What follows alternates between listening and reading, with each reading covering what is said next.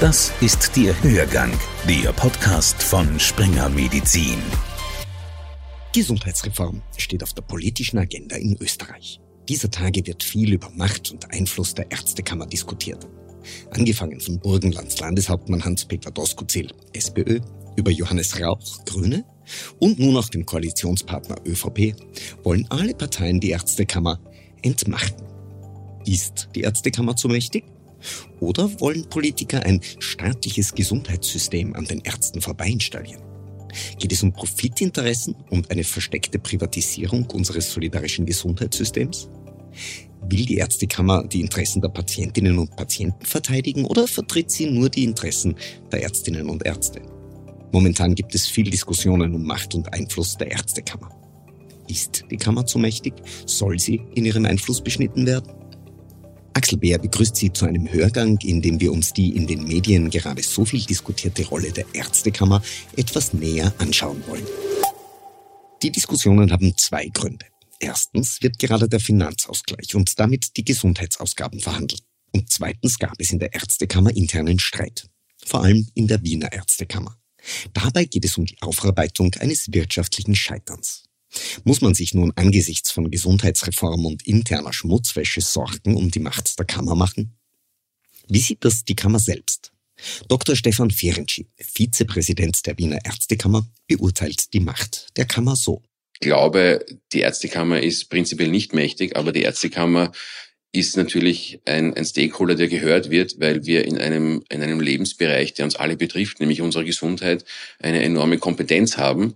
Ähm, dieses Image der mächtigen Blockierer wird, glaube ich, bewusst von anderen Stakeholdern gezeichnet, um eigene Versäumnisse zu kaschieren.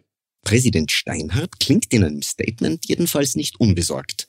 Wir hören seinen Pressesprecher wenn jetzt Bund, Länder und Sozialversicherung die Kompetenzen der Ärztekammer beschneiden und uns aus den gesundheitspolitischen Entscheidungsprozessen verdrängen wollen, verhindern sie in Wirklichkeit eine Lösung der dringenden Probleme der Gesundheitsversorgung. Völlig zu Recht wünscht die Politik eine Entlastung der Spitäler durch einen Ausbau des niedergelassenen ärztlichen Bereichs. Die vom Gesundheitsminister gewünschten Änderungen schwächen jedoch diesen Bereich indem sie die Mitsprache der Ärzteschaft bei Fragen der niedergelassenen Versorgung beschneiden und haben damit wohl den gegenteiligen Effekt.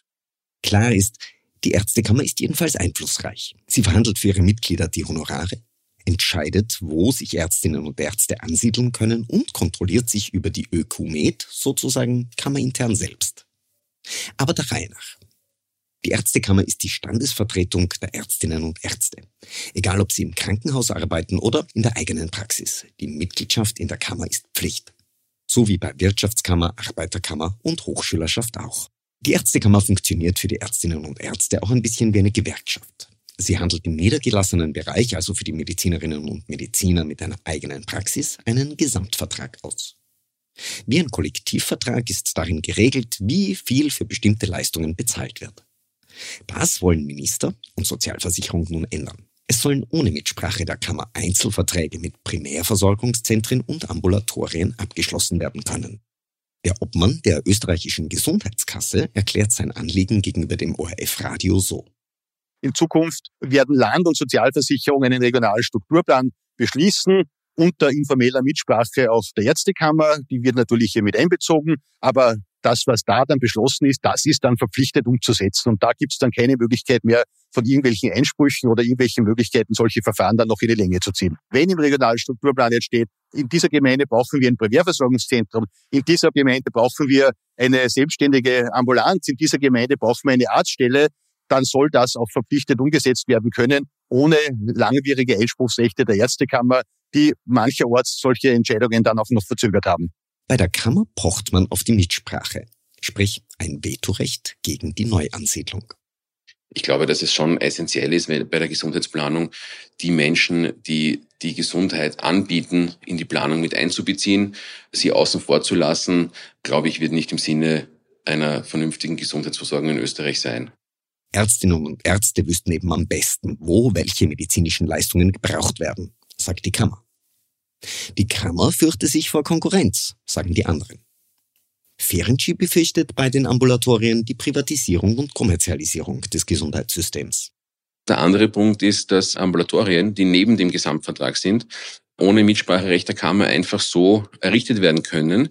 Das ist natürlich für den einzelnen Arzt, die einzelne Ärztin eine, eine potenzielle Bedrohung, weil wenn man neben ihrer Ordination plötzlich ein Ambulatorium aufmacht, dann ist das ein sehr unfairer Wettbewerbsnachteil und da die Kammer vollkommen aus der Planung rauszunehmen, ist, ist auch ein Bruch mit dem Gesamtvertrag.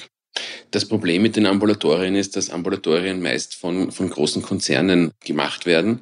Ambulatorien meistens bei den Tarifverhandlungen mit der Kassa billiger anbieten, aber der Konzern, der ja viel Geld investiert in das Ambulatorium, dennoch einen Gewinn haben möchte, nämlich einen Gewinn deutlich über der Inflation. Das heißt, ich muss irgendwo bei der Leistung sparen. Das heißt, am Ende des Tages ist unsere Sorge, dass bei der Patientenversorgung gespart wird. Und das ist etwas, was wir natürlich verhindern wollen. Dass es mit Reformen im System, auch kammerintern, schneller gehen könnte, erkennt Ferenczi an. Ich bin der Erste, der so kritisch und so ehrlich ist, dass, dass äh, manchmal die Kammer vielleicht zu wenig innovativ und zu wenig progressiv ist. Würde die Stellenplankompetenz der Kammer und damit das Vetorecht gegen Primärversorgungszentren und Ambulatorien fallen, wäre das schon ein Einschnitt in den Einfluss der Kammer. Die kündigt nun Protestmaßnahmen an.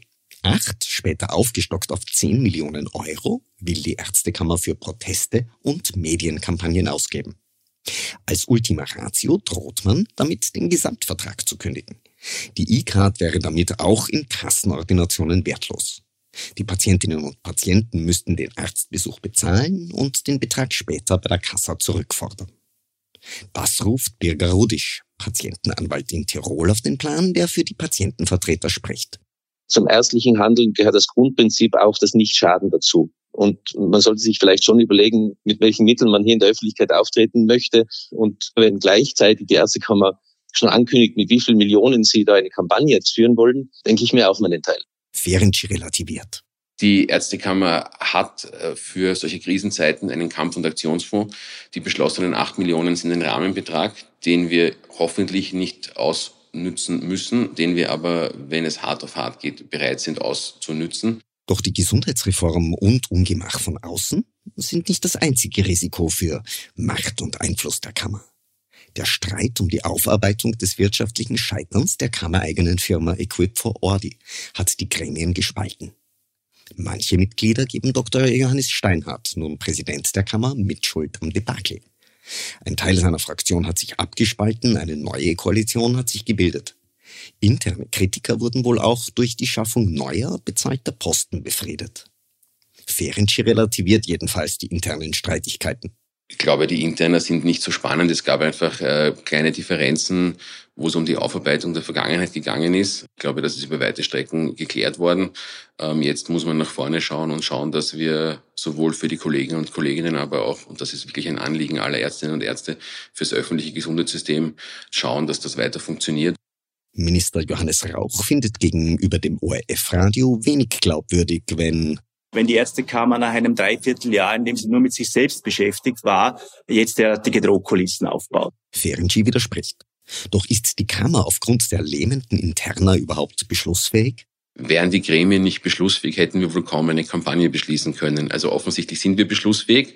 Ich glaube, es liegt jetzt am, Präsidenten Steinhardt, die Anliegen der Ärztinnen und Ärzte Österreichs, aber auch Wiens entsprechend klar und deutlich zu vertreten und sein ganzes politisches Geschick in diese, in diesen Konflikt zu werfen und zu schauen, dass, äh, wie gesagt, die Gesundheitsreform in die richtige Richtung geht. Ganz so einfach ist es aber nicht, denn Ferenczi selbst hat noch Mitte September den Rücktritt Steinhardts gefordert. Und heute? Soll der Präsident angesichts der Probleme von außen doch bleiben? Es ist ja ganz klar, dass Johannes Steiner Präsident bleibt. Diese Dinge sind schon vom, vor über einem Monat geklärt worden. Und jetzt geht es darum, dass wir geschlossen nach außen auftreten. Haben Kassen, Ministerium, Landeshauptleute und Patientenvertreter nun recht, wenn sie Macht und Einfluss der Ärztekammer zurückdrängen wollen? Oder ist die Kammer die Hüterin des sozialen Gesundheitssystems und wahrt die Interessen der Patientinnen und Patienten? Die Kammer maskiert die eigenen Interessen immer mit jenen der Patienten, sagt die Wiener Patientenanwältin Sigrid Pilz zum Standard. Herr Dr. Ferenczi, ist die Kammer glaubwürdig, wenn sie über Patienteninteressen spricht? Also ich bin ein Mensch, der immer vom Guten im Menschen ausgeht. Also ich bin davon überzeugt, dass alle von Ihnen genannten Stakeholder, Minister wie Stadtrat, wie Apothekerkammer, ähm, dass alle die Patienteninteresse an erster Stelle haben, so wie die Ärztekammer Wien.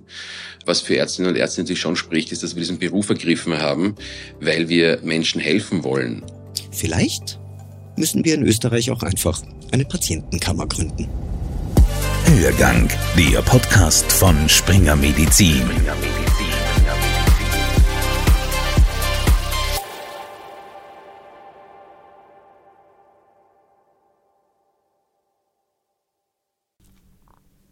Sie wollen keine neue Podcast-Folge mehr verpassen? Dann abonnieren Sie am besten gleich unseren Newsletter. Den Link zur Anmeldung finden Sie in der Folgenbeschreibung.